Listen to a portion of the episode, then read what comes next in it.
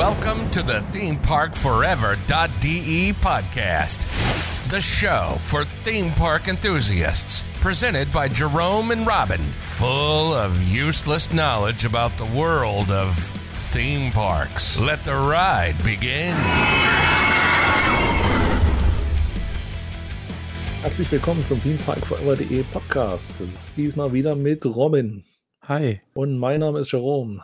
Letztes Mal sind wir ja im Europapark stehen geblieben bei unseren, sag ich mal, versteckten Highlights im Park. Und dieses Mal machen wir da auch wieder weiter. Und zwar geht es chronologisch nicht ganz korrekt wieder zurück ins Jahr 1997 und streng genommen sogar schon davor. Und zwar geht es um die Raumstation Mir. Also wir reden jetzt nicht über die Euromir, sondern tatsächlich über die Raumstation, die vor der Euromir steht. Die steht da entsprechend schon seit 1997 vor der Mir. Die ist allerdings schon länger im, Besitz, äh, im Besitz vom Europapark gewesen an der Stelle. Wie man sich vielleicht denken kann, äh, es handelt sich nicht um die echte Raumstation Mir, die im Weltall war, sondern tatsächlich um einen Nachbau. Allerdings nicht um irgend so ein komisches, äh, nutzloses Thematisierungsobjekt in dem Sinne, sondern das Ganze war tatsächlich eine echte Trainingsstation der Mir, die tatsächlich von den Russen betrieben wurde an der Stelle, um äh, Leute für den, ein, für den Einsatz auf der echten Raumstation Mir zu trainieren. Die Raumstation Mir, für die, die jetzt noch nicht so lange in der Thematik drin sind, das war sozusagen die Vorgängerstation von der ISS, der International Space Station. Das war eine russische Raumstation, also Mir steht, ist das russische Wort für Frieden. Und äh, das war so ein erstes Projekt, was halt erst von Russen betrieben wurde. 1986, wie gesagt, in Orbit gestartet. Und später kamen dann immer mehr internationale Teams dazu. Da gab es auch die Mission Euromir, wo die Euromir im Prinzip äh, ihren Namen äh, verdankt. Das Ganze hat dann gehalten bis 2001, wo dann im Prinzip gezielt die Station zum Absturz gebracht wurde, um sie in der Atmosphäre verglühen zu lassen, dass man die praktisch nicht als Weltraumschrott rumkreisen hat, nachdem dann praktisch die ISS in Betrieb genommen wurde. Das Ganze, wie gesagt, eine Trainingsstation, entsprechend halt auch wirklich sehr authentisch gemacht. Die steht vor der Euromir im russischen Themenbereich. Die kann man auch tatsächlich besichtigen. Also der Eingang ist praktisch direkt neben dem Eingang von der Euromir. Da kann man Treppen hochgehen und dann durch die verschiedenen Kapseln durchgehen von der Raumstation. Sind auch, glaube ich, sogar ein, zwei Animatronics drin, wo dann ein paar Sachen machen, also Kosmonauten darstellen sollen. Sehr spannend, wenn man sich für das Thema interessiert. Genau. Dann kommen wir wieder zurück zur Chronologie und zu dem nächsten Fahrgeschäft. Wir bewegen uns jetzt mal in den griechischen Themenbereich. Da waren wir ja auch schon in der letzten Episode und der Episode davor, als wir euch Wasserrides vorgestellt haben oder auch andere Rides, die sich dort verstecken. Was dort seit 2007 steht, ist Abenteuer Atlantis. Das ist von Mack Rides eine interaktive Themenfahrt. Also jetzt kein klassischer Dark Ride, wie man es jetzt kennt, sondern man hat dort die Möglichkeit mit Laserpistolen, also man hat da quasi Kanonen, sie sehen aus wie Kanonen mit Lichtpunkten und muss dann äh, während der Fahrt auf verschiedene farbig gekennzeichneten, mit Licht gekennzeichneten Dioden schießen und kriegt dabei dann einen Highscore. Man sitzt quasi in Schäsen mit zwei Leuten, eine links, eine rechts, hat dann seine eigene Kanone, schießt dann entsprechend auf die Ziele, kriegt dort Punkte. Man hat dann ein Display eingebaut, wo man sieht, wie viele Punkte man gerade hat und äh, kämpft dann quasi gegeneinander und versucht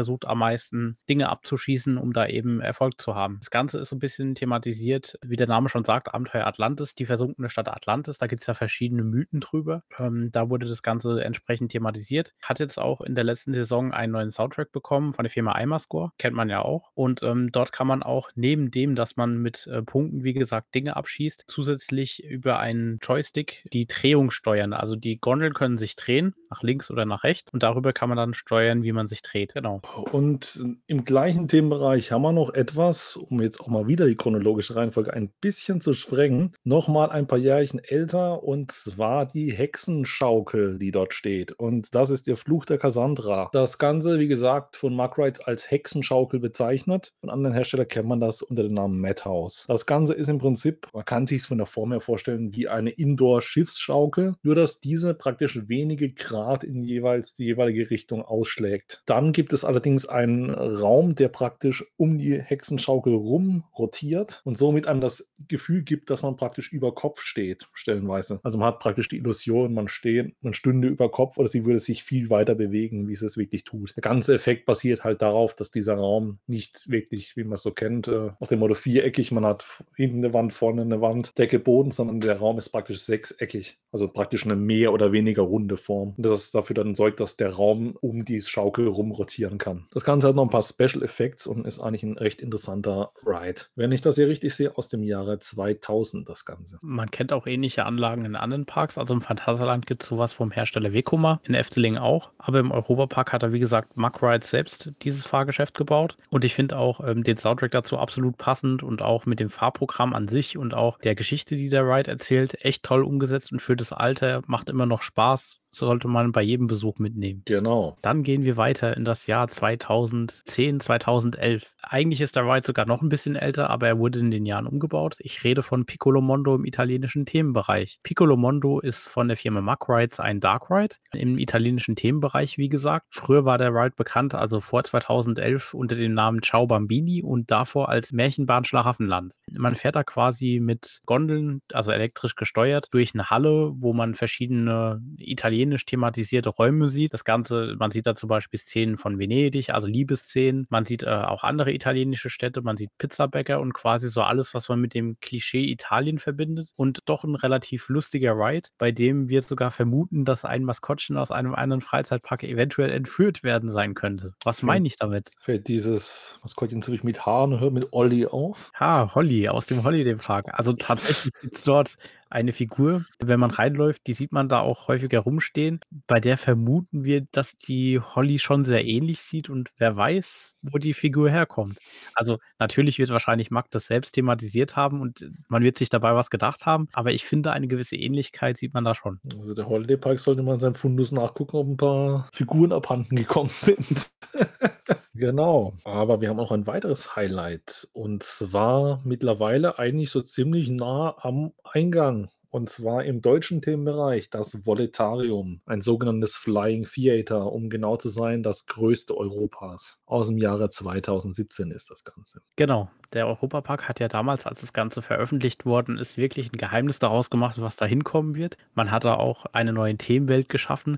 Also Themenwelt meine ich, dass man jetzt Stories auch außerhalb des Parks erzählt. Mit dem Adventure Club of Europe. Damit hat man dann quasi angefangen, verschiedene Entdecker, Forscher, die über verschiedene Dinge forschen, auch außerhalb des Parks, entsprechend Media-Content aufzubauen. Und er hat dann mit der Firma Broget Technologies aus Shanghai, also ein Hersteller, der was Flying Theater angeht, relativ neu ist, aber doch schon Expertise hat, hat man da ein Flying Theater gekauft vom Typ iRide. Das Ganze hat 2017 eröffnet und ist, wie Sharon gesagt hat, Europas größtes Flying Theater, weil es die Besonderheit hat, dass es zwei Räume hat. Zum Aufbau kann man vielleicht sagen, wenn man in den Raum reingeht, man hat dort drei Etagen, drei Etagen, wo man einsteigen kann, wo quasi so eine Art Gerüst ist. Dort hängen Gondeln dran, die über verschiedene Arme gesteuert werden. Also man kann sich das jetzt blöd vielleicht vorstellen, wie so ein Greifarm von einem Roboter, an dem ein Sitz angeschraubt ist. Also ganz so ist es natürlich nicht, aber damit man ein bisschen das System versteht. Da sitzt man sich ganz normal hin. Das ist eine Bank, wo viele Leute Platz nehmen können. Wie viele weiß ich gerade gar nicht. Ähm, dann schnallt man sich an. Das ist wichtig, weil man fährt dann nach vorne in eine Halbkugel rein. Diese Halbkugel ist die Leinwand mit mehreren Bibeln ausgestattet. Und ähm, dann hängt man quasi mitten im Raum drin. Also man fährt von dieser Position, wo man eingestiegen ist, von diesem Gerüst nach innen weg, hat dann die Füße frei hängen und die Gondel kann dann im Prinzip anhand von diesem Arm, wo sie dranhängt, gesteuert werden und verschiedene ja, äh, Fahrfiguren abliefern. Das Ganze wird dann auch noch verstärkt mit verschiedenen Effekten, beispielsweise Sprühnebel oder Luft. Man spürt also, wenn man den Film sieht, da fliegt man über Europa und sieht entsprechend verschiedene Szenen mit verschiedenen animierten und teilweise auch echt gefilmten. Also es wurde echt gefilmt und es war sehr aufwendig äh, Inhalten. Und ähm, da spürt man auch den Wind und riecht dann auch verschiedene Sachen, die man sieht. Genau, das Ganze, wie gesagt, ein sehr spannendes Erlebnis. Eben haben wir gesagt, der Hersteller ist noch nicht so sonderlich lang dabei. Man muss dazu sagen, dieses Fahrgeschäft oder der Fahrgeschäft-Typ gibt es noch nicht sonderlich lange. Also wenn, wenn das noch nicht jemand noch nicht so lange dauert, ist er trotzdem gefühlt noch ein Pionier auf dem Gebiet. Das Ganze ist, wie gesagt, eigentlich wirklich was Neues. Man kann sich vorstellen, wie auch vom Sehen her, wie 3D nur ohne 3D-Brille. Durch diese gewölbte Leinwand hat man wirklich das Gefühl, dass das alles dreidimensional ist. Die Effekte geben dann praktisch noch den Rest dazu. Es ist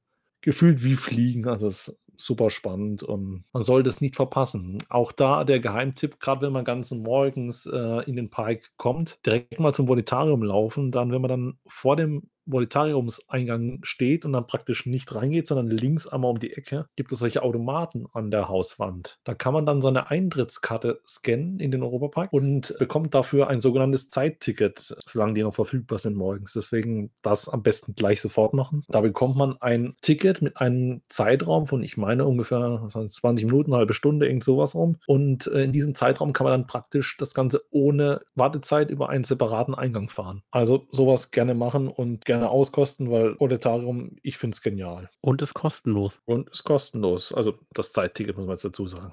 Voletarium allgemein, auch wenn man da Wartezeit hat, auch die kann man natürlich überbrücken. Also ich finde die, die Pre-Show-Räume, es gibt keine wirkliche Pre, obwohl doch es gibt eine Pre-Show. Man wird in die Story schon eingeführt und allein schon, wenn man überlegt, dass die in einem Neubau eine so dermaßen alte Welt geschaffen haben, wie das thematisiert ist. Also das ist wirklich ein komplett neues Thematisierungslevel, was der Europapark da angefangen hat. Genau, wie schon Robin gesagt hat, mit der Einführung des Adventure Clubs of Europe, der dann sich auch in weiteren Attraktionen fortführt, sei es die Laser Maze oder sei es auch Piraten im Batavia, wo wir dann später noch dazu kommen. Was ich zum Volitarium noch sagen kann, ähm, die Mediaproduktion davon, also der Film, der ganze Volitarium-Film, wurde dieses Mal mit vom Europapark selbst produziert. Das heißt, die haben sich einen Regisseur genommen, der die Kameraaufnahmen vom Helikopter aus koordiniert hat. Dort wurde ein eigenes Kamerasystem entwickelt sogar, das an den äh, Hubschrauber angeschraubt worden ist, um eben diese krassen Manöver zu fliegen. Also wenn man, man kann natürlich nicht sagen, was äh, bei der Reise von Volitarium einen alles erwartet. Der Film ist natürlich nicht äh, irgendwo zu sehen bei YouTube oder so, sondern sondern das muss man sich jetzt halt einfach mal vorstellen oder man muss es gefahren sein, dann weiß man, was ich meine. Man fliegt da ja sehr eng an Schluchten vorbei oder über Burgen oder Schlösser drüber und das wurde halt auch in echt gefilmt. Da wurde mit einem Hubschrauber Sondergenehmigung wurde sich geholt, dann wurde relativ dicht an den Objekten vorbeigeflogen, damit man eben wirklich den Eindruck hat, man fliegt da drüber. Und äh, beim Fahrgeschäft selbst ist es dann so, dass Mac hat ja auch eine Firma für Animations, die Mac Media oder Mac Animations heißen sie, glaube ich sogar. Die haben dann auch den Rest gerendert. Das heißt, der Volitarium Aquarium-Film, den ihr seht, ist eine Mischung aus echten Filmszenen, die von Holger Tabert, glaube ich, heißt der Regisseur, genau, gemacht worden sind, und äh, Post-Production, die dann von Mac Animation gemacht worden ist, was wirklich toll aussieht. Und äh, dazu wurde dann auch noch eine tolle, also es wurde eine Melodie komponiert. Ähm, die, die Melodie, die ihr hört beim Einsteigen, das ist von Eimerscore. Das, was ihr dann hört beim, wenn ihr drin seid, das ist von Henrik Schwarzer. Aber medial auf jeden Fall Wahnsinn, was der Europapark da gemacht hat. Ein Fahrgeschäft, wo man auch außerhalb des Parks Spaß haben kann. Es gibt zum Beispiel eine App, mit der man äh, spielen kann wo man Voletarium auch fliegen kann. Ist natürlich mit dem Fahrgeschäft jetzt nicht so wirklich vergleichbar, aber da hat der Europapark sich echt bemüht, mal was anderes auszuprobieren. Und ähm, von der technischen Umsetzung her definitiv auch spannend. Ich hatte da mal die Möglichkeit, einen Backstage-Einblick zu bekommen. Also es gibt zwei Räume, wie gesagt. Die zwei Räume sind unabhängig voneinander. Das heißt, wenn ein Raum Wartungsarbeiten hat, dann übernimmt der andere Raum. Das bekommen die Leute überhaupt nicht mit. Und das Fahrprogramm selbst ist automatisch. Das heißt, die Gondeln können sich bewegen, das ist alles einprogrammiert, das ist auf den Film getimt. Es gibt allerdings auch die Möglichkeit, es manuell zu fahren. Das heißt, sollte der Europapark mal einen anderen Film produzieren oder testen, können die das da drin auch machen. Das ist nochmal so eine Besonderheit, die man erwähnen kann. Und das Fahrgeschäft hat auch, auch wenn es nicht danach wirkt, aber es kann schon auch Füll beinhalten. Also wenn es manuell gesteuert wird, da ist schon Kraft dahinter. Definitiv, das ist alles ziemlich cool. Ich muss auch noch mal anmerken, du hast gesagt, es gibt diesen Film nirgendwo online. Ich finde, es ist auch gut so und selbst wenn es diesen Film irgendwo online geben sollte, kann das noch lange nicht das Erlebnis Voletarium ersetzen. Das ist wie, als ob ihr euch einen 3D-Film auf irgendeinem Kartoffelhandy angucken würdet. Also das ist das Erlebnis dieser Film, das, das Gesamterlebnis ist das und nicht, nicht nur dieses bewegte Bild. Also wie gesagt, es gibt diesen Film offiziell nicht online und es ist auch gut so. Es ist illegal, da drin zu filmen. Haltet euch auch daran. Und es ist einfach ein unfassbares Gesamtkonzept und es ist nur schwer zu empfehlen. Und guckt es euch an, fahrt Voletarium, gerade wenn ihr sowas nie gefahren seid. Das ist einfach nur wow, man kann es nicht anders da sagen. Aber bevor wir jetzt äh, Richtung Batavia kommen, äh, machen wir nochmal Halt bei Jim Knopf. Und zwar Jim Knopf Reise durch Lummerland. Das Ganze ist von äh, Mack Rides, ein Zug, Dark Ride im Hellen wieder, Outdoor Dark Ride ohne Dark sozusagen. Es handelt sich um Old 99, äh, der praktisch 2018 umthematisiert wurde zu Jim Knopf. Genau, man durchfährt da quasi die Welt. Also es heißt ja Reise durch Lummerland. Man sieht da auch die Szenen aus Lummerland, also quasi dem ersten Jim Knopf Kinofilm, der ja äh, kam. Da sieht man auch mittlerweile, also seit der Saison 2020 ist dort die echte Emma aus dem Film Jim Knopf vorhanden. Die steht vor der Attraktion, die kann man sich anschauen. Und ja, man fährt da wie gesagt äh, die Strecke ab. Verschiedene Jim Knopf Charaktere begegnet man, unter anderem dem verpeilten König Alfons, auch noch natürlich anderen Leuten. Äh, man sieht auch noch den Drachen. Ist wirklich für Kinder schön gemacht, auch für Erwachsene eigentlich, also für alle, die den Film Jim Knopf äh, gut fanden. Und ja, ist mal was anderes. Ist mal eine Filmlizenz aus Deutschland und ist, denke ich, ist natürlich auch in dem Sinne einmalig, weil kein anderer Freizeitpark die Lizenz sonst in dem Fall hat. Definitiv ein Highlight, eines der vielen im Europapark. Man könnte so viele Folgen draus machen. Es gibt so extrem viele Fahrgeschäfte im Europapark. Und wenn man da auch die und alles dazu nimmt, ist es einfach erschlagen. Aber man merkt selbst, also gerade wenn man sich so auf so einen Podcast vorbereitet, man merkt,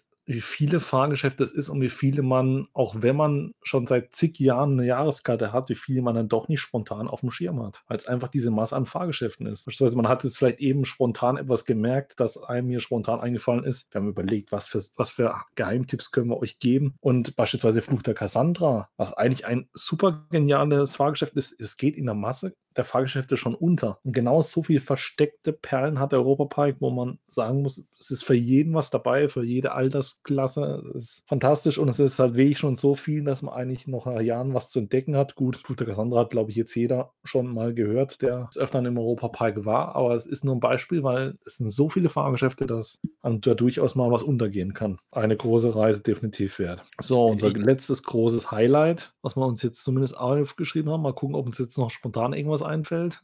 Bestimmt. Wehrpiraten in Batavia. Das war ja ein Dark Rider 2018 leider abgebrannt ist in dem Großbrand. 2020 hat das Ganze aber wieder eröffnet. Und zwar ist es ein Boot Dark Ride von Mark Ride. Ja, ist vom Fahrsystem her natürlich andere Hersteller, aber beispielsweise vergleichbar mit der Hollywood Tour im Phantasialand. Genau, man fährt quasi einen Strömungskanal mit Booten, die da frei schwimmen können. Strömungskanal deswegen, weil da eben eine künstliche Strömung erzeugt wird und dann das Boot entsprechend frei schwimmen kann und dann Parcours abschwimmt. Zum einen hat man bei dem Boot die Besonderheit, dass man äh, auch einen Drop hat, den man runterfährt. Das ist direkt in der Anfangsszenerie. Da fährt man dann quasi die Halle runter und wird dann in die Themenwelt von Batavia reingeschleudert, sag ich mal. Wo man wirklich verdammt viele Animatronics sieht, verdammt viele Szenen sieht und einfach ein echt schönes Erlebnis. Also Batavia in Worten zu beschreiben, ist echt schwer. Wir haben es in der ersten Episode versucht, als wir die Neuheit 2020 vorgestellt haben. Aber wenn ich da jetzt drüber nachdenke und mir das auch nochmal anhöre, es ist echt schwer, sich vorzustellen. Also das muss man definitiv gefahren sein und es lohnt sich. Man muss es fast schon sagen, es klingt auch wieder wie Werbung, es ist gefühlt eine magische Welt. Es ist eine der vielen magischen Welten, die vom Designer Ulrich Damrau stammen, der eigentlich fast der Vater des Europaparks, was Design angeht, ist er beziehungsweise war, mittlerweile leider verstorben. Er hat extrem viele Sachen im Europapark designt. Es fing, glaube ich, an mit dem Themenbereich Italien und von ihm stammen eigentlich gefühlt der Großteil aller Designs, die in irgendeiner Form im Europapark stattgefunden haben. Ich fand es relativ schön, dass man sich an seinen Entwürfen trotz allem orientiert hat und gefühlt das neue Batavia sogar noch näher an seinen ursprünglichen Entwürfen lag wie das alte. Weil beispielsweise die Stelzenstadt, die man mittlerweile dort vorfinden kann, stammen noch aus Zeichnungen von Ulrich Damrau. Allerdings, ich weiß gar nicht, wo uns damals lag, aber ich glaube, es waren wahrscheinlich die finanziellen Mittel, dass diese in der ursprünglichen Version so nicht gebaut werden konnte. Später konnte sie aber in Neubau realisiert werden. Vielleicht kurz zum Szenario im Allgemeinen. Es geht praktisch um eine, einen Piratenüberfall im Original auf die Stadt Batavia. Batavia kennt man heutzutage unter dem Namen Jakarta. Es ist äh, praktisch eine Kolonie gewesen von den Holländern, deswegen steht die auch in dem entsprechenden Themenbereich. Die Themenfahrt mittlerweile Mittlerweile ist das eine Geschichte um den Piraten von Robbemund, der dann im Prinzip auf der Suche nach dem Feuertiger ist. Das ist wiederum ein äh, Dolch, ein magischer Dolch,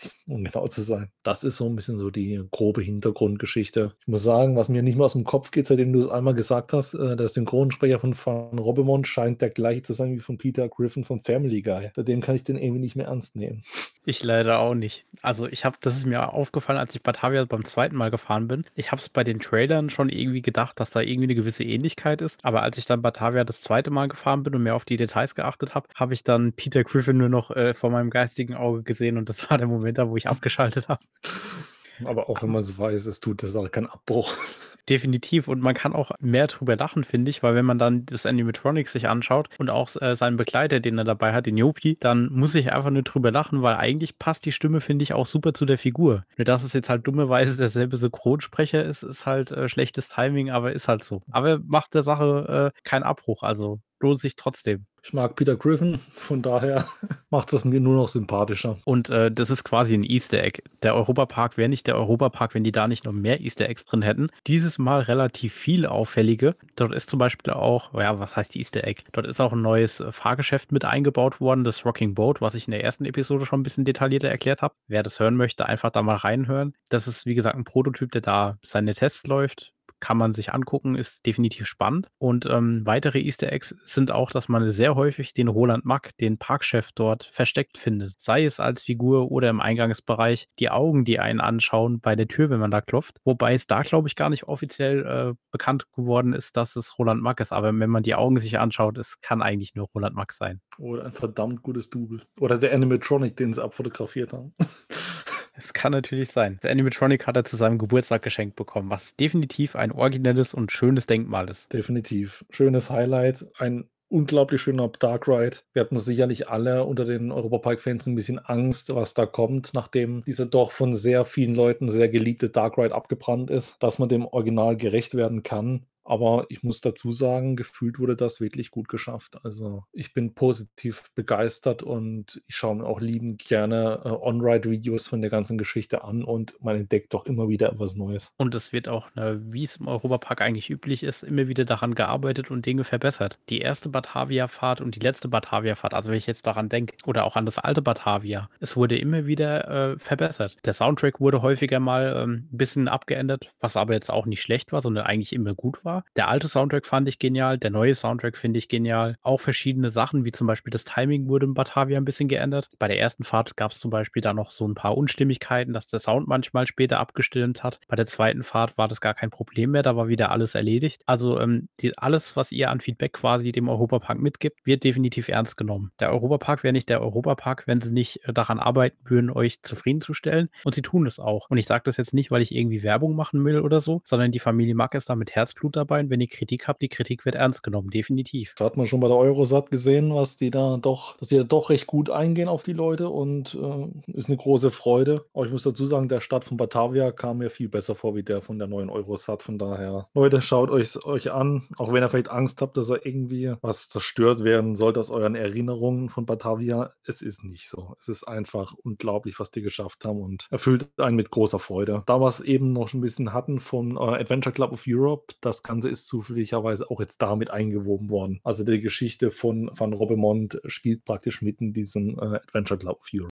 Genau, und äh, zu guter Letzt, äh, wie gesagt, irgendwas fällt uns doch immer noch ein. Und zwar haben wir auch wieder eine Attraktion, die mir jetzt gerade spontan in diesem Video wieder eingefallen ist. Und zwar jetzt, wo äh, leider das Sturmschiff im Holiday Park das Ende seiner Laufbahn erreicht hat, werden langsam die Schiffsschaukeln von Hus etwas rar in der Region. Da haben wir allerdings auch noch im Europapark, wie gesagt, äh, ein Schätzchen und zwar aus dem Jahr 1993 haben wir da eine Hus-Schiffsschaukel namens, äh, ob ich mich nicht blamiere, Windjammer. Ich mute mal, so, äh, so spricht man es aus. Wie gesagt, von Hus Rides, äh, ein sehr schönes Fahrgeschäft. Man kennt die je nachdem auch von der Kirmes. Äh, oder wie gesagt, aus dem Holiday Park, da natürlich mit etwas größerer Kapazität jetzt im Europapark. Und es mir machen diese Fahrgeschäfte mega Spaß. Es ist auch schön eingebunden. Am äh, Fjordrafting liegt das Ganze. Schönes Schiffsschaukel, wie gesagt, leider mittlerweile gefühlt von Horse Rides so langsam Seltenheitswert. Und um da noch was anzumerken, die Schiffsschaukel ist, wie man es natürlich auch von der Familie Mack kennt, in gutem Zustand, also sehr gut gepflegt. Eine der besten Schiffsschaukeln, würde ich sagen, von Hus, die ich kenne. Definitiv, großes Highlight. Und in diesem Sinne, Robin, sind halt. auch noch spontan Fahrgeschäfte eingefallen? Wenn wir doch schon beim Fjordrafting sind, können wir doch über das Fjordrafting sprechen. Sag los.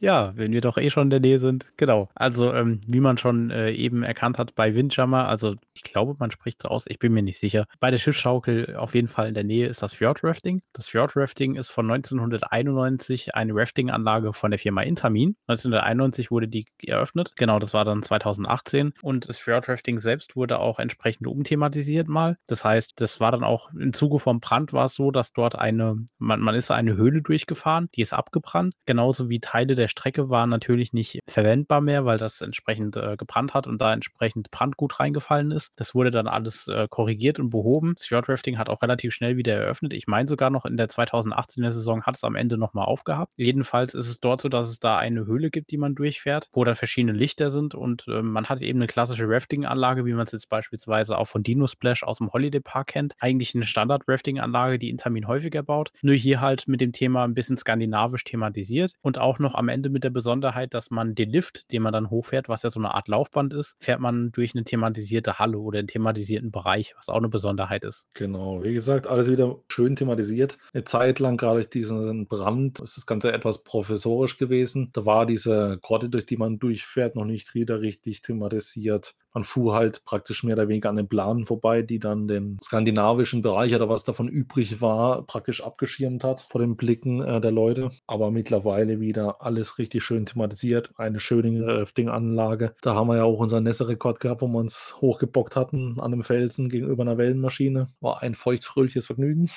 Bei Regenwetter natürlich. Bei Regenwetter, wenn dann richtig. Aber definitiv, wie gesagt, auch ein Highlight wie eigentlich so vieles. Wahrscheinlich, wenn wir jetzt nochmal fünf Minuten überlegen würden, würden wir uns wahrscheinlich nochmal 20 Fahrgeschäfte einfallen. Und dann können wir nochmal fünf Folgen drüber machen. Wir werden sehen. Gucken wir erstmal nach anderen Themen. Aber ich sag mal so, der Europapark hat genug Potenzial, dass wir eventuell wieder mal eine Folge machen darüber. Und es wird auch wieder einiges passieren. Also diese Saison 2021, wenn sie beginnt, wird auch wieder Überraschungen mit sich bringen. Wie jede Saison im Europapark. Ich habe wirklich also, seit ich denken kann. Ich gehe in den Europapark, seit ich vier Jahre alt bin. Mittlerweile bin ich 25. Das heißt, es sind schon ein paar Jahre, die ich in diesem Park bin. Mir ist wirklich kein Jahr in Erinnerung, wo überhaupt nichts passiert ist. Also, irgendwelche Kleinigkeiten passieren dort immer, was Neuerungen angeht. Und ist deswegen auch ein Grund, warum ich in dem Park immer wieder eine Jahreskarte haben werde, einfach weil der Park mich immer wieder fasziniert und selbst wenn ich da im Jahr 10 oder 11 Mal bin, ich finde immer wieder Dinge, an denen ich mich freuen kann und begeistern kann. Es hört einfach nicht auf. Genau, dem ist eigentlich nichts mehr hinzuzufügen. Der Park, wie gesagt, mein einziges Manko war immer ein bisschen die Thrill-Attraktionen, die gefehlt haben. Aber gut, dafür haben wir ja das Phantasialand. Aber ansonsten ist der Europapark für mich nicht nur ein sehr großer Freizeitpark, wo man immer wieder etwas hat, egal welches Wetter, egal was auch immer. Man findet immer irgendetwas, was man fahren will, kann, wo man Lust drauf hat. Das ist einfach ein unglaublich schönes, großes Gesamtpaket. Und in diesem Sinne übergebe ich mal wieder an unseren Social Media Guy Robin. In der letzten Episode haben wir ja schon Feedback erhalten zu dem Thema, was wir hatten.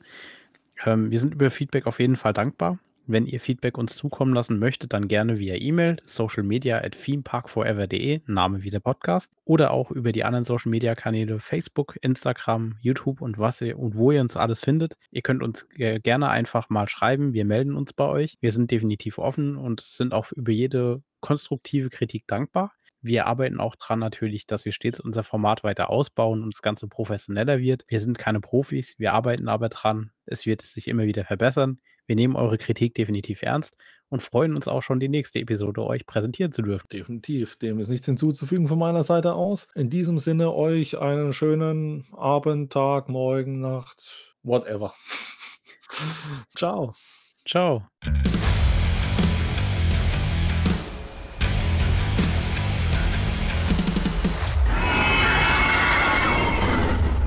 Thanks for listening to our podcast. You can find more information on themeparkforever.de and on social media. Come back later to enjoy the next episode of the podcast.